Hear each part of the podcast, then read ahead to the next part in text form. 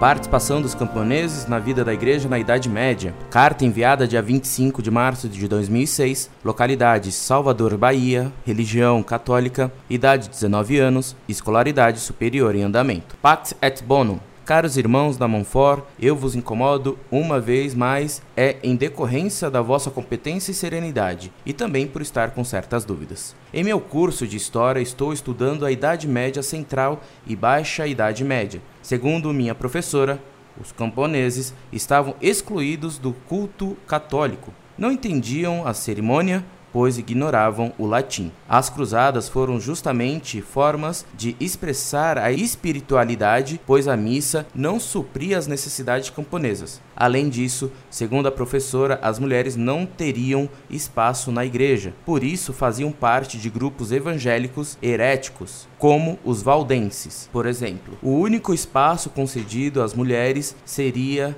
ficar enclausuradas nos mosteiros. Bom, gostaria que os senhores analisassem tais afirmações, me informando até que ponto elas podem ser confiáveis. Caso haja controvérsias, me indique como encontrar argumentos em contrário. Desde já, vos agradeço. Que a Virgem Maria de Guadalupe nos abençoe.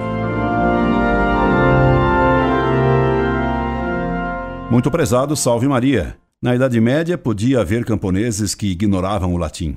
Mas pior é haver hoje, ensinando em faculdades, professores que ignorem a história e substituam dados corretos por slogans de ódio. Se essa pobre professora conhecesse os vitrais das catedrais góticas, ela veria nele as imagens dos camponeses, demonstrando a ligação profunda que havia do povo com a religião. Se ela percorresse as aldeias, ela veria como, na Idade Média, a religião era amada pelo povo. Se ela tivesse um mínimo de conhecimento históricos e um mínimo de diminuição do seu ódio cego, ela saberia que já na Gruta de Belém, Cristo fez os anjos convidarem os pastores a virem adorá-lo. Já vi comunistas dizerem a tolice que a religião alienava o povo. Agora, essa professora diz o oposto, que os camponeses eram excluídos do culto, contradições de quem calunia e que essa pobre professora ignora as coisas mais corriqueiras da Idade Média, se vê quando ela reúne duas mentiras numa frase só: que as mulheres e os camponeses eram excluídos do culto e da vida da igreja na Idade Média. Que ela explique então como existiu Santa Joana d'Arc, que era camponesa e santa. Que ela explique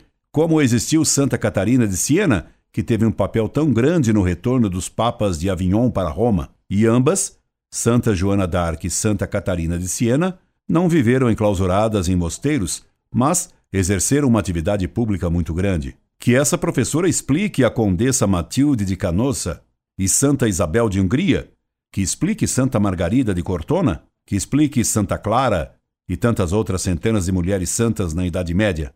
Recomendo a você que leia alguns livros de Regine Pernu que tratam desses temas e que leia algo das obras e das vidas das santas medievais.